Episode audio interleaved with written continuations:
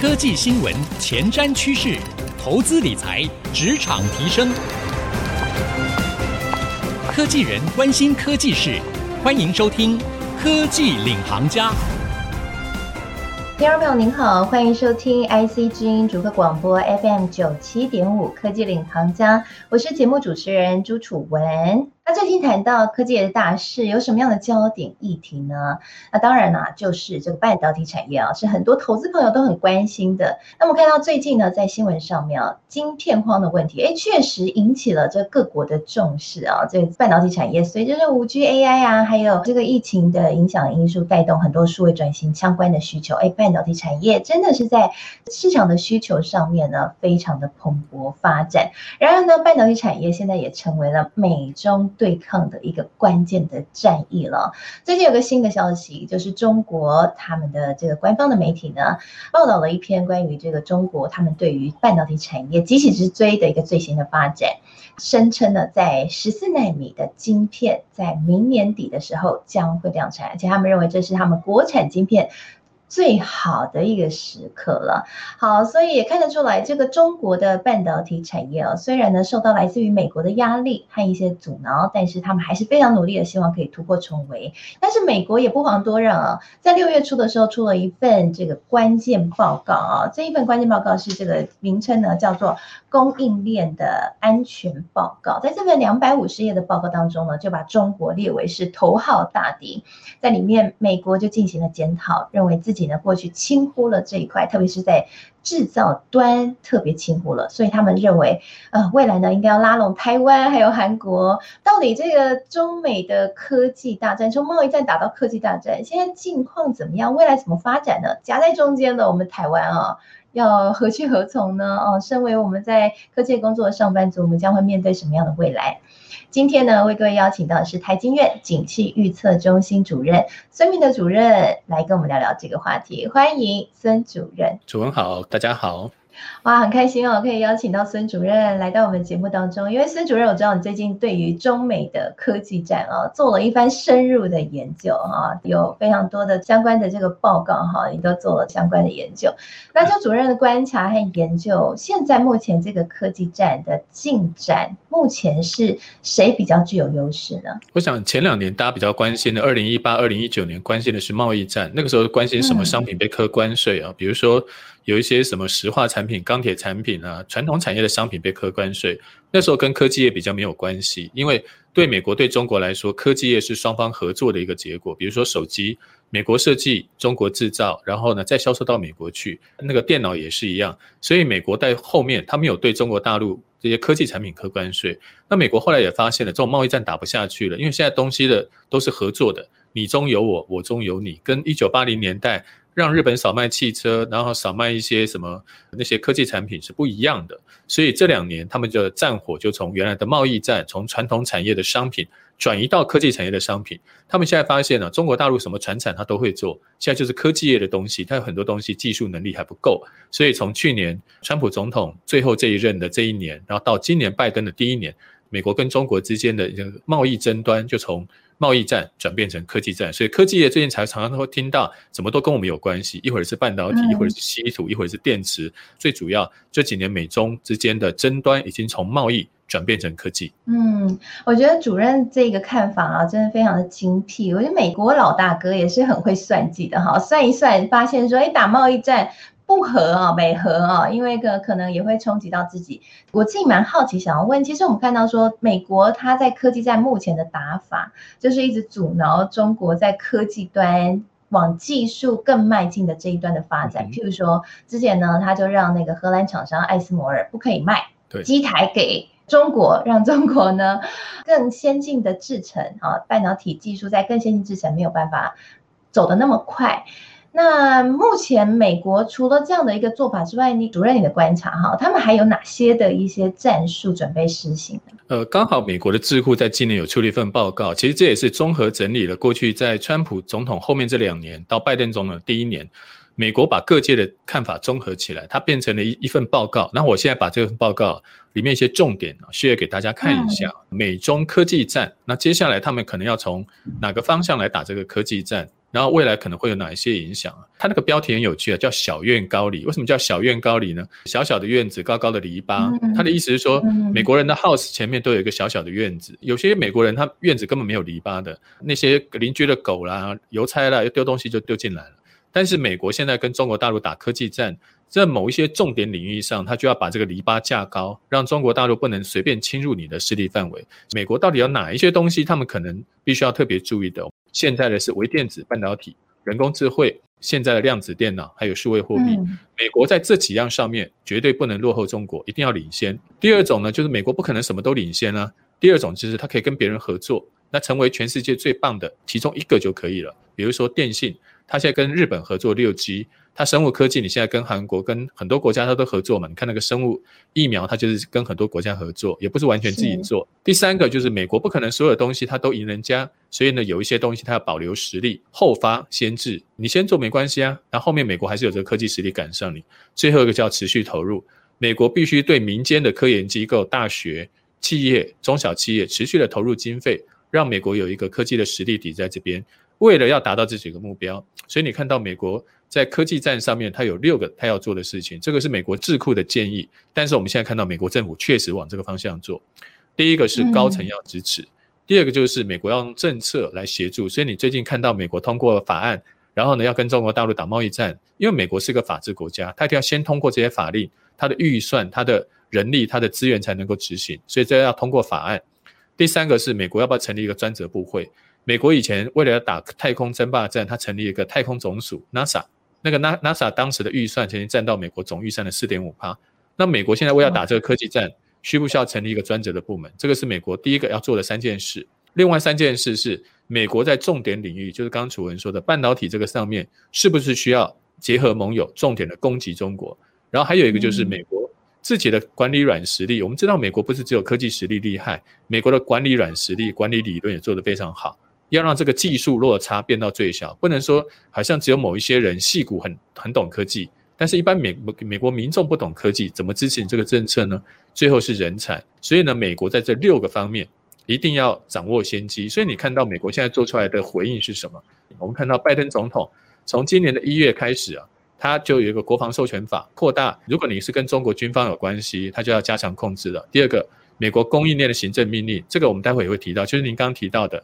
六月初有个供应链百日报告，就在那个时候要求他们做这个报告。第三个是三月的时候，国家安全战略暂行指南，还有六月份刚最新通过的美国创新与竞争法，它要加强自己的科技技术，自己要投资，作为反制中国的一个法案。所以你刚刚提到的美国跟中国大陆的现在的科技战，在拜登总统的任内，你看到虽然他只有上任短短的半年左右，但他做的动作比过去川普四年做的还要多。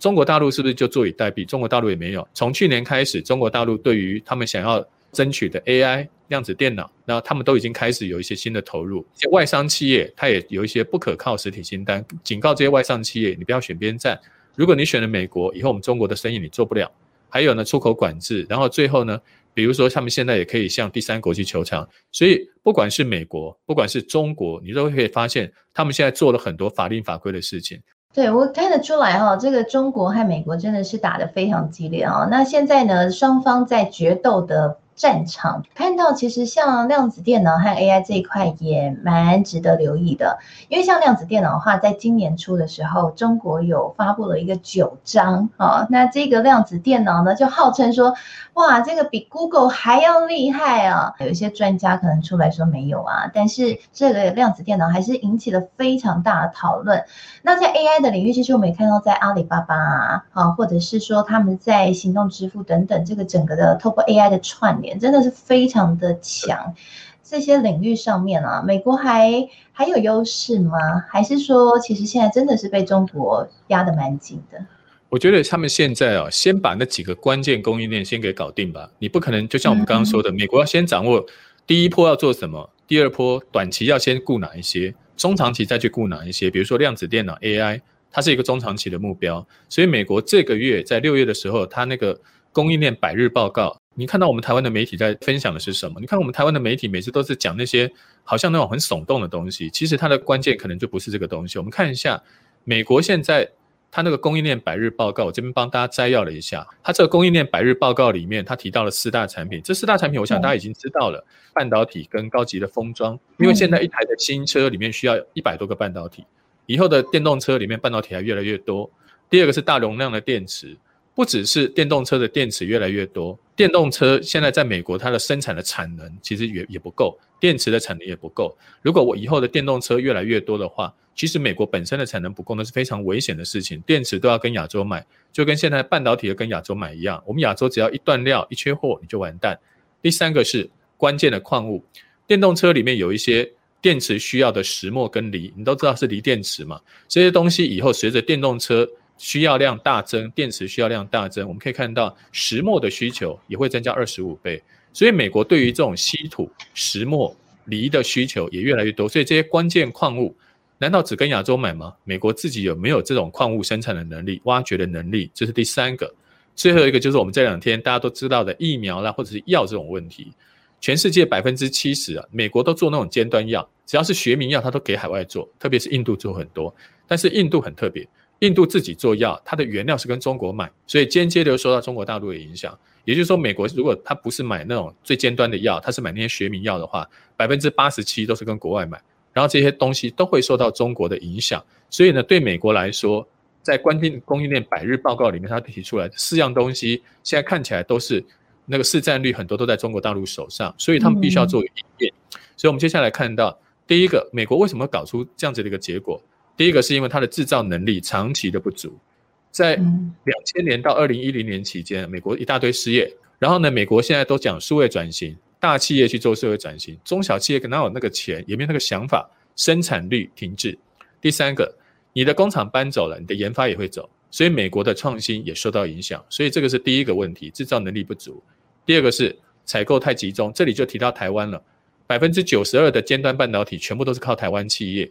然后呢，中国大陆先进电池的产能占了七十五，还有药也是七成以上，所以采购太集中，这个也是美国过去。衍生出来的一个问题，所以第一个采购能力不足，那第二个地理太集中，下面一个是市场太短视。美国过去好像都是都是用那种股票来看了，啊，股票价值不高的他就不投资，所以呢，中长期的事情啊，他都不投资，他都投资那种短期的那个经济利益或股票的利益，这个是太短视了。还有一个国际合作，就是我们刚刚说的，他现在要跟台湾合作，跟欧盟、跟荷兰合作，就在半导体上面卡住中国。那过去这个国际合作就少了，川普总统的任内都得罪这些盟友，所以呢，美国必须要去建立一个有系统性的国际合作机制。最后一个是，美国如果再不动手啊，你不要说中国大陆会对你产生威胁，你可以看到欧盟、台湾、韩国、新加坡、中国，大家都有自己的产业政策。如果美国再不提出自己的产业政策，不要说中国打你，其他每一个国家，就算你的盟友，可能都不会放过你。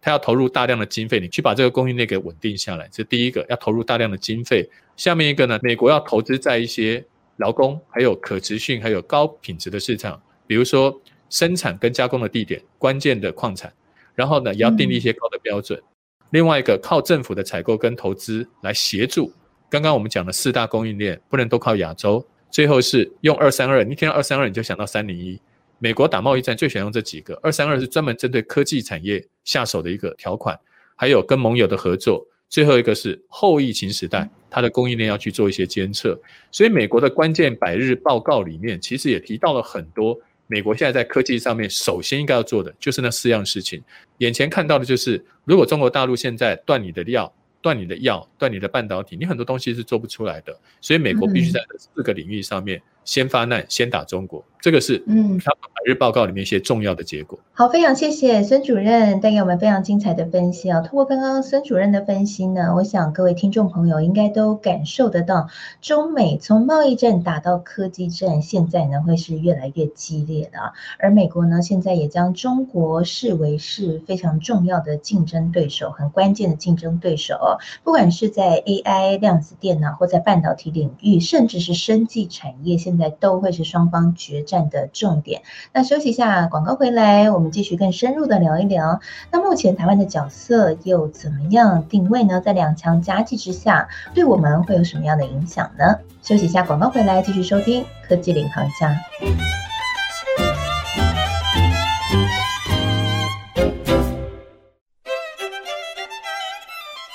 欢迎回到科技领航家，在今天的节目当中，我们跟各位听众朋友一起来聊一个最近科技产业非常热门的话题哦，也是这一年来应该说是整个产业的一个焦点了，就是中国和美国之间的科技战是越演越烈。那我自己也是蛮好奇的，就是说，那美国在现在他要求的所有的这个制造，可能都要回流美国这边来进行制造。那但是呢，其实回去制造的，就像是在这个最先进制程上面哈，美国目前还是一样，这个全球领先的局势还是在台积电的手上哈。那在这个方面的话，你觉得这样的一个策略是有效的吗？那对台湾会有什么样的一个影响和冲击呢？对，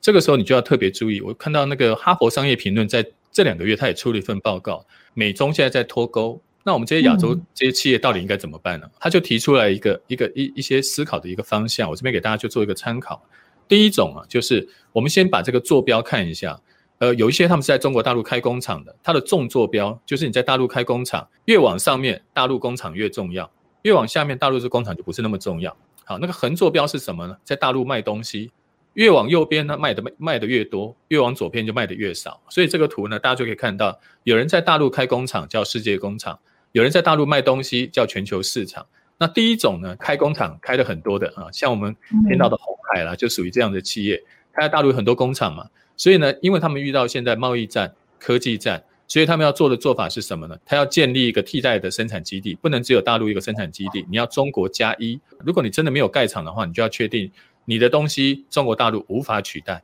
第二种，我们看到，因为他们是在中国大陆卖东西，第一种 B to C 的企业，就是你卖当地民众的。你要能够接地气，你在大陆卖东西，你一定要跟他们的电商，你要跟他们的支付系统有结合在一起。第二个是 B to B 的企业，它要致力于在地化，内销的一定要本在地化。第三种，它两个它都很厉害的。其实我们看到这个地方最明显的就是什么？最明显的就是苹果，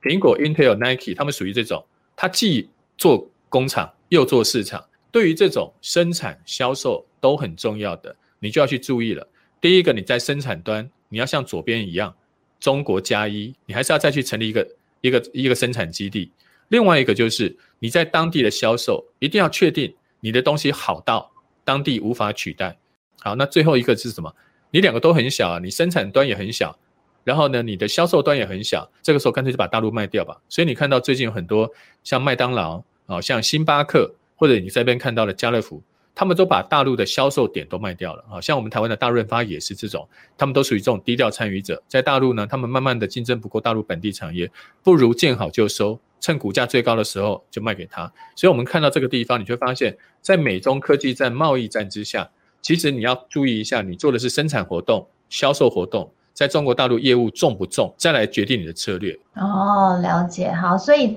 知己知彼，哈，百战百胜，对不对？就是如果说想要在这样的两个老大哥打架的中间存活下来，我们台商朋友哈，或者是呢，你是在科技业工作的朋友，我们大家要自己要能够知道一下自己的定位在哪里，再找到一个相对好的一个有优势的。解决方案哈，那最后最后，我想要问主任一个问题，就是主任，你看完了这么多的报告，还有你做了这么多的分析之后，你认为在美国，他提出了我们说他要花非常多的钱，哈，拟定了这么多的战略，希望不要被中国超越。那就你来看，目前是美国它在这场科技战当中这样的一个优势是能够持续下去的吗？或者它是还是具有优势的吗？还是说其实现在在一个很危急的时刻？那现在跟中国大陆科技战呢，其实还是刚开始。第一个，中国大陆是一个非常会打持久战的国家。中国大陆它什么没有？它就人多，它可以跟你打持久战。所以现在才处于一个战争的刚开始，而且中国大陆现在也不是单独去跟美国一对一的单打。现在呢，中国大陆也找了一大堆盟友啊，他跟日本、他跟欧洲之间的关系没有我们想象的这么坏，所以美国现在希望在策略上全力防堵中国，但是中国又是那个那么那么大的市场，日本不想得罪他，欧洲也不想得罪他，所以对于美国跟中国之间双方的科技战来说，我觉得现在才只是刚开始，现在谈输赢太早，未来双方随时可能有伤兵，可能有弱点，可能有一些想象不到的一些意外情况的发生，我觉得那个才是转变。美中之间科技战胜负的一个最后的结果，目前讲呃为时过早。好，看样子这一场战争才刚开始开打哈。那先不用说这个日本和欧洲可能不一定想要跟中国对干啊，因为中国市场很大。美国自己的企业可能就很多都不想了。我们看到最近那个特斯拉前进中国市场，不是被中国这边做了一些动作，让特斯拉原本说要退出了，结果最近呢又说还是要在中国发展啊，因为这真的会是一个企业很大的一块市场。那对于我们在台湾的上班族朋友，朋友啊，那我们自己当然就是要。多注意和留意这样的消息了。那如果你是台商要在中国市场这边发展的话，刚刚主任有在节目当中提出了一个四个象限，去找寻自己的定位，去拟定策略，这一点也特别重要。不然在现在这个局势，应该比过往的局势来说，在中国市场发展会是更困难的。对，那今天非常谢谢主任带给我们非常精彩的分享，谢谢主任。好，谢谢大家，谢谢，谢谢主任，也谢谢所有的听众朋友。那我们现在节目呢，除了我们会在 IC 之音主客广播 FM 九七点五播出之外，也会同步上到 IC 之音的官网和 Apple Podcast 和 Spotify，所以邀请您也可以上到 Podcast 订阅科技领航家，就可以随选随听我们所有的节目喽。同时呢，楚文也会在节目播出之后，将主任精彩的分享以及我的心得感想写成一篇采访笔记，放在我的脸书粉丝团，搜寻财经主播主持人朱楚文就可以看得到了。欢迎您可以来与我一同交流您的观点和看法了。节目的最后，跟各位来分享，IC 之音最近呢推出了小额赞助的募集活动。晚安月亮床边故事开播到现在已经十个年头了，而由主持人陈玉玲所主持的新世纪花园也跟电台成立的时间一样久，是一个人文节目。那这两档节目呢，现在 iShare 赞助计划正式启动了，邀请您一起来支持喜欢的好节目、好声音。加入小额赞助，请上 IC 之音网站或者是可以拨专线，将会有专人为您服务。谢谢您收听科技领航家，希望今天的节目内容对你能够有所帮助了。谢谢您的收听，我们下次再会喽，拜拜。